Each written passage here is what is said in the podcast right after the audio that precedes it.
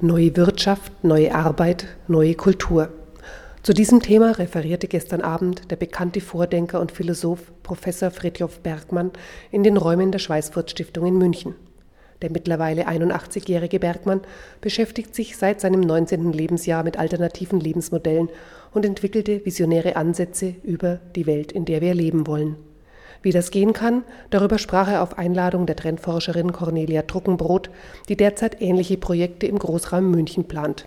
Sie sieht ein großes Bedürfnis nach sinnstiftender Arbeit und Selbstbestimmung in unserer Gesellschaft. Ja, Frau Trunkenbrot, heute Abend ist Fritjof Bergmann hier zu Gast. Warum dieses Thema Geld und Arbeit und neue Arbeit?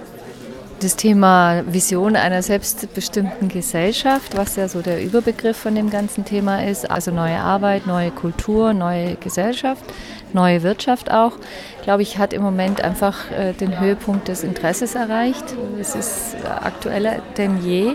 Und ich denke, die Thesen von Professor Friedhof Bergmann, die er sich über so viele Jahre erarbeitet hat, die tragen jetzt einfach Früchte. Herr Professor Bergmann, was ist neu an der neuen Arbeit? Wie sieht das Modell aus? Die alte Arbeit ist die Arbeit, die man tun muss. Und die neue Arbeit ist die Arbeit, die man wirklich, wirklich tun will. Warum sollen die Leute das alte System verlassen? Ganz kurz gesagt, das Alte zu verlassen, weil das Alte mit jedem Monat immer unerträglicher wird. Also es ist schwieriger, Jobs zu bekommen. Der Druck, wenn man einen Job hat, wird immer größer. Man weiß auch jetzt in Deutschland, dass das Arbeitssystem jetzt auch eine Spaltung hervorruft, unter der viele Menschen leiden. Eine Spaltung zwischen denen immer reicher werden und immer ärmer werden. Welche Rolle spielt dabei eigentlich das Wirtschaftswachstum? Bisher haben wir keine wirkliche Antwort auf das Thema Wirtschaftswachstum. In allen Ländern, überall wird das Wirtschaftswachstum gepredigt von allen Politikern, trotzdem wir seit Jahren wissen, dass das auf jeden Fall nicht die Lösung der wirklichen Probleme ist. Trotzdem predigt man Wachstum, weil man keine andere Antwort hat. Welche Schritte sind zum Umsetzen dieser Visionen nötig? Also der erste Schritt ist schon, dass man sich mit anderen Menschen verknüpft. Alleine, das betone ich immer, ist es sehr, sehr schwer.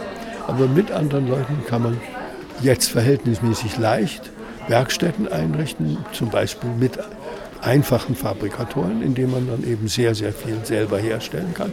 Man kann Werkstätten einrichten, in denen die Grundwirtschaft sich sozusagen entwickelt. Ein zweiter Teil ist, dass wir neue Unternehmen gründen und wir laden Menschen ein, in diesen Unternehmen zu arbeiten. Drittens ist natürlich bei uns das Hauptthema, dass Menschen mit viel Begleitung, mit viel Unterstützung rauskriegen, was sie wirklich, wirklich tun wollen. Und das sind sehr oft ganz überraschende Dinge, die sind ganz, ganz weit weg von dem, was die Menschen sich so vorstellen, als das, was sie wirklich wollen. Und damit kann man dann auch Geld verdienen. Also im Grunde genommen zwei Arten von Geld zu verdienen, nämlich zehn Stunden Lohnarbeit plus eine Arbeit, die man wirklich tun will, als Sängerin oder als Kinderbetreuerin. Gibt es denn schon ein Dorf, ein Ort, eine Stadt, ein Dörfchen, das nach diesem Prinzip lebt? Es gibt viele, die zum großen Teil danach leben. Die Stadt, die im Augenblick am weitesten ist, ist Detroit. Und in Detroit gibt es eben jetzt schon alle drei dieser Dinge.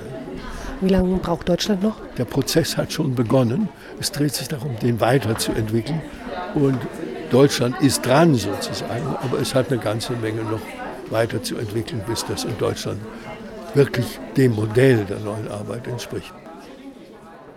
Das war ein Beitrag der Arbeitsgruppe OJ43 der Münchner Journalistenakademie.